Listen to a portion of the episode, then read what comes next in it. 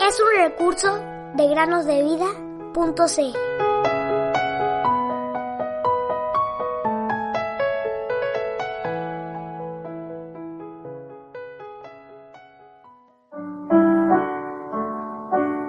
Todo aquel que vive en mí no morirá para siempre.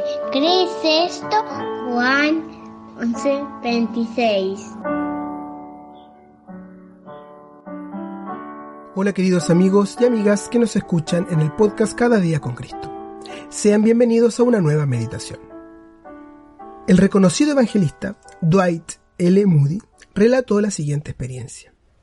Hace muchos años me dirigí a mi casa en Chicago cuando vi a un hombre que estaba apoyado contra un farol.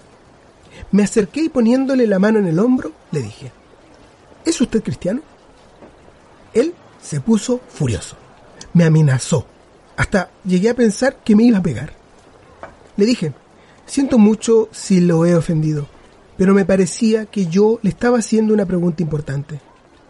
No se meta en lo que no le importa, me dijo, rugiendo de ira. Es que sí me importa, le dije. Y luego me retiré del lugar. Unos tres meses después, una mañana muy fría, poco después del amanecer, llamaron a mi puerta. ¿Quién es? Pregunté antes de abrir. Una voz desconocida me contestó. He venido porque deseo ser cristiano. Abrí la puerta y con gran sorpresa vi que estaba allí el hombre que me había maldecido porque le había hecho esa pregunta tan importante cuando estaba junto al farol. Me dijo, le ruego que por favor me perdone. No he tenido paz desde esa noche. Sus palabras me han perseguido desde entonces. Anoche no pude dormir y resolví venir para que usted orara conmigo. Ese hombre aceptó a Cristo y el momento mismo en que lo había hecho preguntó, Ahora, ¿qué puedo hacer para el Señor? Ese hombre enseñó en la escuela dominical hasta que estalló la guerra. Entró al ejército y fue uno de los primeros en morir, pero dejó un elocuente testimonio para Dios.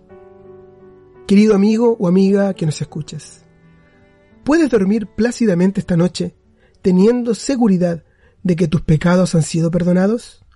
Si no es así, te instamos a que confieses tus pecados y creas que Jesús murió por ti en la cruz, porque Él fue herido por nuestras transgresiones, molido por nuestras iniquidades.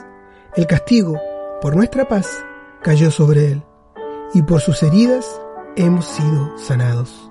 Isaías 53, 5. Tal